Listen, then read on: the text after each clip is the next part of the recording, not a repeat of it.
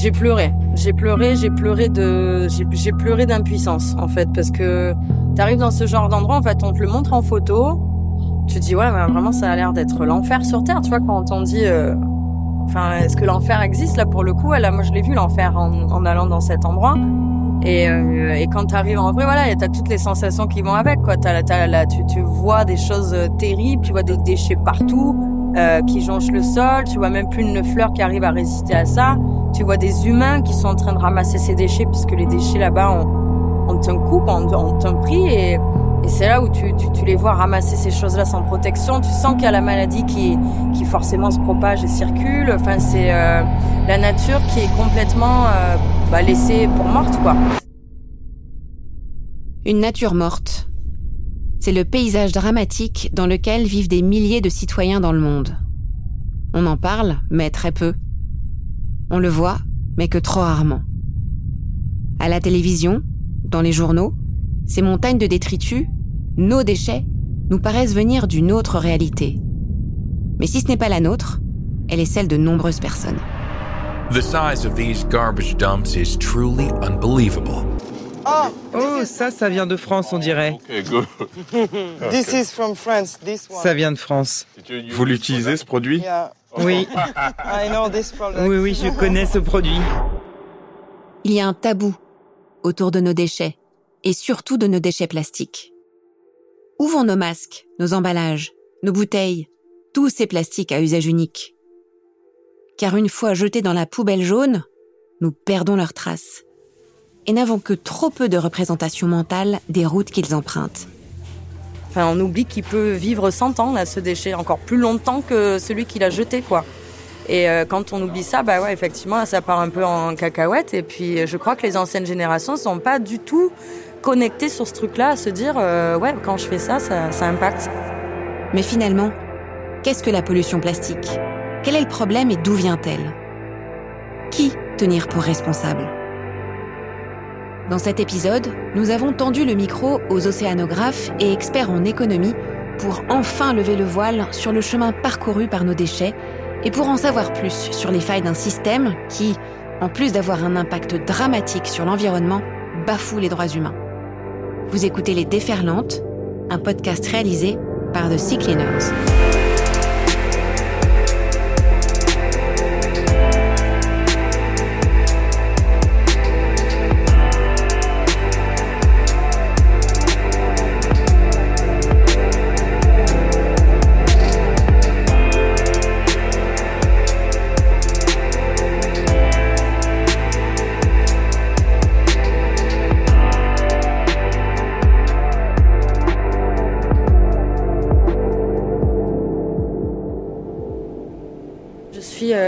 Suzanne, c'est mon nom de scène. Je viens d'Avignon, je suis euh, chanteuse, euh, auteur, compositeur, interprète et j'aime beaucoup la danse et je pense être une artiste, euh, j'espère, être plutôt engagée.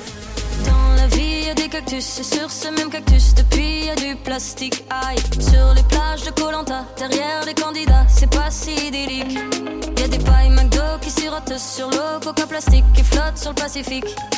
Un Capri Sun à la dérive qui finit sur la rive dans la bouche d'une tortue.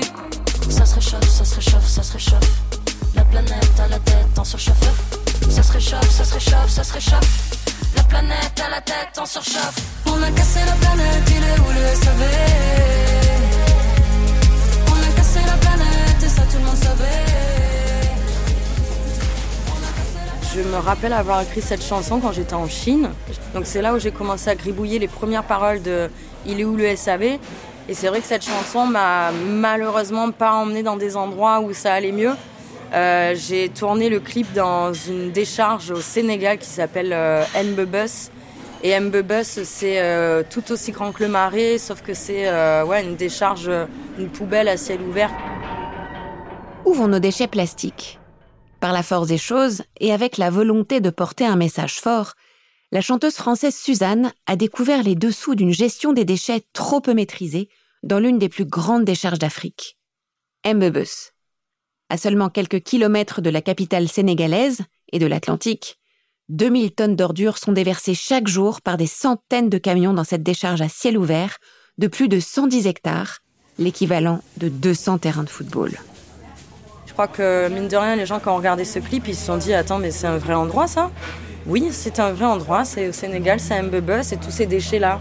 Bah, c'est pas que, les Sénégalais qui les, envoient sur ces terres, hein, je veux dire, c'est nous. Euh, donc on est tous responsables, on est tous fautifs de ces poubelles géantes. Alors là, j'ai choisi le Sénégal parce que c'est les seuls qui m'ont laissé tourner, qui n'ont pas eu l'hypocrisie de, se dire non, non, ferme tout, on veut pas montrer ce genre de choses dans notre pays. Ils m'ont laissé filmer, mais euh, par contre, euh, des poubelles géantes, on en a trouvé partout dans le monde, même en France. C'est juste qu'on nous laisse pas montrer ces choses-là, parce que c'est tabou. Mais pourquoi est-ce tabou au juste? Dans les pays occidentaux, la promotion du recyclage est la règle. Est-ce la solution miracle à la pollution plastique? Les gestes simples de tri et de recyclage ont fortement été enseignés, répétés, rabâchés. Pourtant, une fois jetés, ces déchets sont-ils vraiment revalorisés? Quelle route empruntent-ils et d'où viennent les débris plastiques qui finissent dans les océans? Les océanographes se sont emparés du sujet et se sont engagés dans une course contre la montre pour comprendre les différents comportements et mieux informer les citoyens sur les conséquences de leur consommation de plastique. On a donné six prix Nobel, autant que je sache, à des gens qui ont inventé des polymères. Et donc, euh, euh, on est allé sur la Lune. Il y a des gens qui ont marché sur la Lune. On va sur Mars maintenant. On est capable d'envoyer des robots sur Mars. Mais on n'a certainement pas anticipé, comment dire, les, les questions environnementales autour de la pollution plastique. Denise Ardesti, scientifique au sein du pôle Océan et Atmosphère du CIRO, Centre national australien de recherche, étudie le flux des déchets afin de retracer les origines de la pollution plastique océanique.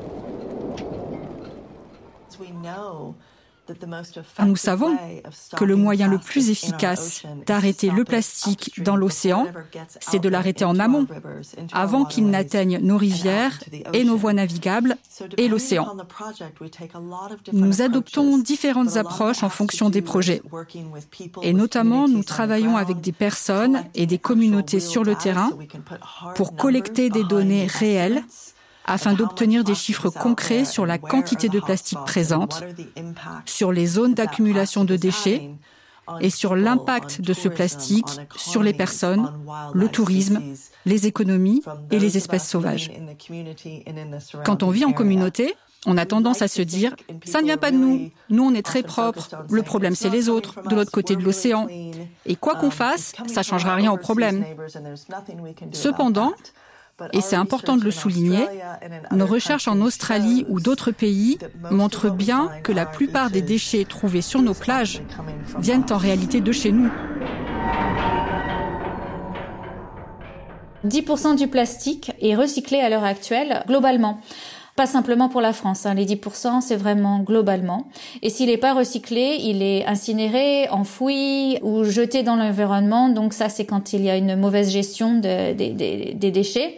Et euh, c'est ainsi qu'on le retrouve dans l'océan si on continue euh, sur ce chemin de production de croissance euh, mondiale accrue et sans donc cette meilleure fin de gestion de vie, en 2040, on comptera l'équivalent de 50 kilos de plastique par mètre carré le long des côtes euh, du monde entier. Et donc évidemment, ça c'est énorme.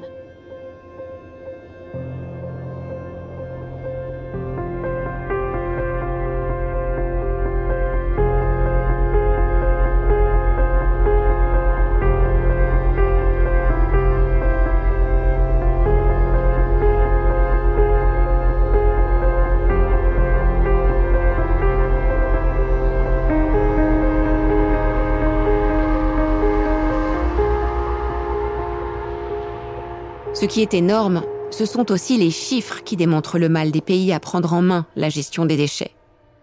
Car depuis 1950, plus de 9 milliards de tonnes de plastique ont été produites, mais seulement 9% ont été recyclés, 12% incinérés, laissant 5,5 milliards de tonnes de déchets de plastique dans la nature, que ce soit sur Terre ou dans l'eau. D'après Éric Leplon, océanographe et directeur des opérations au sein de l'association The Sea Cleaners, cette difficulté à faire face à la problématique ne dépend pas des ressources d'un pays, mais bien de la volonté des individus et leaders politiques à régler la problématique de la pollution plastique. En Indonésie, ils ont un plan quinquennal. Sur 2020-2025, ils veulent éradiquer à 75% l'usage des plastiques. Euh, ils ont arrêté depuis deux ans les plastiques à usage unique. Donc tu ne peux plus aller dans un, takeaway pour avoir des plastiques à usage unique. Et là, il faut, euh, il faut comment dire, remercier les deux sœurs Isabelle et Melati de Bye Bye Plastic Bag là-dessus, qui ont qui ont fait bouger les lignes là-dessus. après, c'est vrai que la, la, difficulté pour un pays comme ça, tel que la Chine ou ou l'Indonésie, de fermer les frontières par rapport à nos containers de plastique qu'on emmenait là-bas, aujourd'hui on continue d'envoyer nos containers dans des pays moins disants tels que l'Afrique. Donc l'Afrique, on les envoyait parce que ça pesait plus lourd, on leur envoyait des textiles. Euh, maintenant, on leur envoie aussi des plastiques. Donc euh, quand on voit, comme tu dis, au Sénégal, c'est des plages entières parce que c'est que des friperies et, et aujourd'hui ça continue. Pourquoi? Parce qu'on n'a pas, un, dans nos pays occidentaux, réduit la consommation, et deux, on n'a pas augmenté notre capacité de traitement de nos déchets. Donc on continue. Depuis 2018, rien n'a changé. Rien n'a changé. On a, juste été, ah, on va les envoyer ailleurs. C'est tout. Réguler la pollution plastique au niveau mondial, c'est le véritable défi des scientifiques et lanceurs d'alerte. Le but Faire réagir les gouvernements afin de trouver les meilleures solutions globales dans le traitement et la gestion des déchets plastiques, de sa production à sa fin de vie en Europe comme en Asie, en Afrique comme en Amérique, car oui, nos déchets, une fois jetés, et alors qu'on les pense en direction du centre de tri, voyagent bien au-delà de nos frontières. Au pic de son activité, la Chine accueillait plus de la moitié des ordures plastiques dans le monde et la plupart du papier aussi. Mais en 2017, Pékin a pris une décision très radicale, ne plus être la poubelle de la planète. D'un coup d'un seul, la Chine a interdit la plupart des importations de plastique et de papier, alors les pays riches se sont retrouvés coincés. Une partie du contenu de votre bac se rend en effet très loin. Jusqu'ici, en Inde. Des sacs, des emballages de plastique de marques familières. Je suis euh, Isabelle Méjean, je suis euh, professeure d'économie à Sciences Po et je fais de ma recherche euh, sur des questions d'économie internationale et de commerce international en particulier. Une des raisons pour lesquelles c'est rentable d'exporter du déchet plastique de très faible qualité, donc sans grande valeur économique, vers des pays notamment asiatiques, c'est que le transport international dans cette direction de l'Europe vers euh, l'Asie est très peu cher. Et pourquoi il est très peu cher? Parce que les containers partent pleins d'Asie vers l'Europe, remplis euh, de plein de biens de consommation. Le fret international reste peu cher si les containers sont pleins à l'aller comme au retour. Et comme en moyenne, ils sont plus pleins de la Chine vers l'Europe que de l'Europe vers la Chine, remplir des containers de déchets plastiques, ça reste euh, euh, relativement euh, peu cher. Et il est peu cher parce que les entreprises de fret et donc les consommateurs de fret international ne payent pas pour la pollution qui est générée via ces activités. En 2016, la France a exporté environ 14 millions de tonnes de déchets à moindre coût vers des pays en voie de développement. Une pratique ultralibérale pour faire disparaître les encombrants de poubelles de notre surconsommation. Sous cet afflux de déchets impossible à gérer, les pays considérés comme les États poubelles du monde occidental, tels que la Chine ou la Malaisie, étouffent.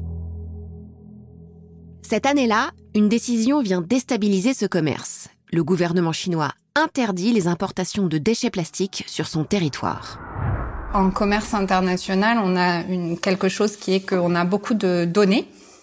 Et en particulier, on a aussi des données sur euh, les échanges internationaux de déchets plastiques parce que c'est une nomenclature particulière dans, dans, nos données. Donc on est capable euh, de manière très précise d'observer euh, les flux internationaux de déchets plastiques et même les entreprises qui exportent euh, des déchets plastiques. Et donc c'est pour ça qu'on a commencé à étudier ces données, notamment au moment où l'Union européenne a légiféré sur le commerce international de déchets plastiques. Euh, pour euh, euh, dans le but d'essayer de réduire les exportations de l'Union européenne de déchets plastiques et puis aussi de développer en Union européenne une filière de recyclage qui alimentera l'économie circulaire, qui est un des objectifs du, du New Green Deal européen. On a utilisé ce qu'on appelle une expérience naturelle, c'est-à-dire euh, une décision euh, euh, observée dans le passé et qui concerne la décision du gouvernement chinois de bannir les importations de déchets plastiques, décision qui a été annoncée en 2016 avec effet effectif en 2017. Et donc à partir des données, on a pu regarder directement les conséquences de cette décision sur le commerce mondial, sur le volume du commerce, mais aussi sur la structure des échanges, en particulier les destinations euh, d'exportation et d'importation, et puis aussi plus précisément sur les entreprises françaises euh, euh, exportatrices de déchets plastiques.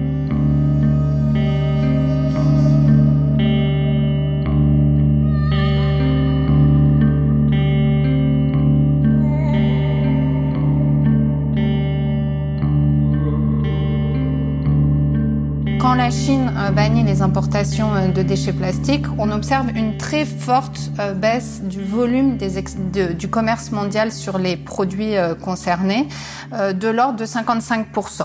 Ce qui est évidemment massif parce que la Chine était le premier importateur mondial de plastique et représentait 85% des importations avant la décision du gouvernement chinois. Donc le premier effet, c'est une baisse très forte du commerce qui implique que les déchets en question ont été euh, de manière beaucoup plus systématique euh, traités domestiquement par les pays producteurs de ces déchets plastiques. Le deuxième effet, c'est un effet qu'on appelle de diversion du commerce, c'est-à-dire qu'à partir du moment où la Chine refuse les containers de déchets plastiques, de nouvelles filières vers d'autres pays se développent. Donc ça, ça concerne en gros 1,2 euh, euh, million de tonnes de déchets plastiques sur euh, en gros 10 millions qui étaient précédemment importés par la Chine. Donc un peu plus de, de 10% du commerce diverge vers d'autres destinations. Les destinations en question, c'est d'abord d'autres pays en développement. Donc, on voit une diversion massive, par exemple, vers la Malaisie, vers le Vietnam, vers l'Indonésie, à tel point que certains de ces pays ont eux-mêmes légiféré rapidement après parce qu'ils se trouvaient submergés par des containers. Et puis, euh, en Europe, par exemple, on a aussi le développement de filières vers la Turquie, euh, et puis aussi euh, vers d'autres pays comme l'Espagne, l'Italie, etc. Donc, L'effet qui domine, c'est évidemment la baisse du volume des échanges, mais il y a aussi, et c'est ce qui nous intéressait beaucoup dans cette étude, une forme de réorganisation euh, de, des échanges. Les entreprises notamment qui étaient directement exposées, celles qui jusqu'ici exportaient leurs déchets vers la Chine, se sont mis à exporter euh, plus systématiquement vers d'autres destinations, euh, principalement en dehors de l'Union européenne. Pour donner un ordre d'idée, en 2019, euh, les autorités indonésiennes ont systématiquement euh, contrôlé tous les containers de euh, déchets plastiques qui arrivaient en Indonésie. Donc il y en a eu 1095 sur la période et 433 ont été déclarés illégaux par les autorités indonésiennes, donc ont été renvoyés à l'exportateur. Ce que l'interdiction du gouvernement chinois révèle met à mal l'histoire des relations commerciales bienveillantes et bienfaitrices des pays développés vers les pays en voie de développement. Ce qui se cache vers l'exportation de nos déchets, c'est une véritable domination commerciale allant jusqu'au trafic illégal et au recours à une véritable mafia des déchets. Les pays occidentaux, plus grands producteurs de déchets, sont prêts à tout pour s'en débarrasser que ces déchets soient échangés sur les marchés internationaux. Ça pourrait être tout à fait efficace du point de vue économique, par exemple, si certains pays ont des très fortes capacités de recyclage. Le problème, c'est que ce qu'on a vu, hein, et c'est la raison pour laquelle euh, le gouvernement chinois a banni ces importations, c'est qu'il y a beaucoup de euh, commerce illégal et euh, il y a beaucoup d'exportations qui vont vers des pays qui ont très peu de capacités de recyclage. Ça pourrait être intéressant si ces pays se spécialisent dans le tri, mais en pratique, c'est pas ce qu'on observe. Ce qu'on a vu anecdotiquement, c'est qu'en fait, ces pays se retrouvent submergés de déchets plastiques qui sont jamais euh, triés et donc euh, qui finissent par euh, être enfouis illégalement, brûlés illégalement, voire finir dans, dans l'océan. Forcer des pays en, en moyenne riches qui produisent beaucoup de déchets plastiques à gérer eux-mêmes le recyclage ou le traitement de ces déchets plastiques, c'est euh, utile, euh, euh, notamment parce que les conditions sont mieux maîtrisées dans ces pays-là. Ce qu'on a vu, euh, notamment des, des, Interpol par exemple, qui travaillent beaucoup sur ces questions-là, c'est que euh, il y a eu clairement le développement de filières de euh, traitement illégal de ces déchets, avec des exportations qui sont déclarées sous une forme. Quand on contrôle, c'est pas ça. Ça passe dans des circuits légaux. On retrouve les déchets en Europe de l'Est, en Turquie, en Malaisie, etc. L'interdiction soudaine de la Chine d'exporter des déchets sur son territoire a donc permis de mettre sur la table la toxicité des échanges commerciaux de déchets et ainsi pacifier les échanges internationaux en responsabilisant les pays exportateurs. En conséquence, depuis 2021, les pays membres de l'UE ne peuvent plus exporter leurs déchets plastiques non triés ou dangereux vers des pays non membres de l'OCDE. Afin de protéger les pays en voie de développement, ces principaux destinataires de nos déchets ont dorénavant le choix d'accepter ou non les déchets plastiques propres provenant de l'Union européenne.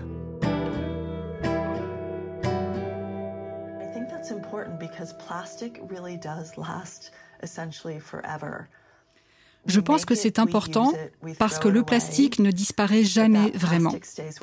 Nous le fabriquons, nous l'utilisons, nous le jetons. Mais ce plastique reste avec nous pour toujours. Je pense que même de mon vivant, nous finirons par comprendre que le plastique qui croupit dans nos décharges a un potentiel de récupération énorme. Lorsque nous changeons notre relation avec le plastique et que nous commençons à le traiter comme une marchandise plutôt que comme un déchet, lorsque nous mettons une valeur ou un prix sur le plastique, alors nous récupérons les matériaux qu'il contient. Nous le traitons comme un produit qui a de la valeur et nous cessons de le jeter ou de le perdre dans l'environnement.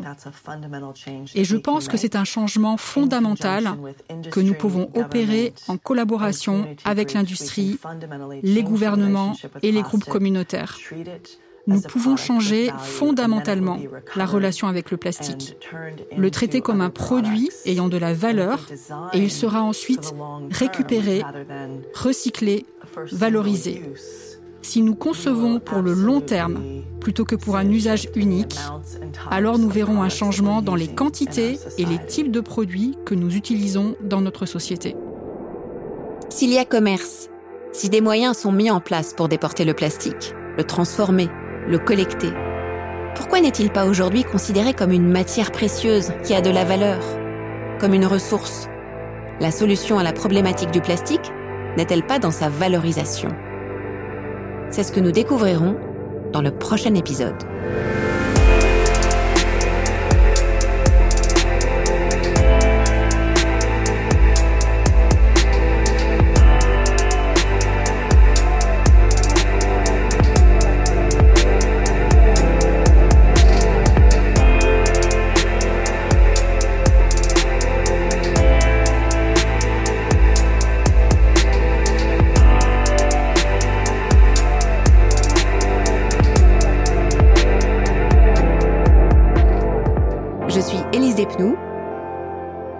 Écouté Les Déferlantes, un podcast réalisé par The Sea Cleaners, avec une musique originale d'Antonin et Tierax, mixée par Karim Skakni et illustrée par Cosmo.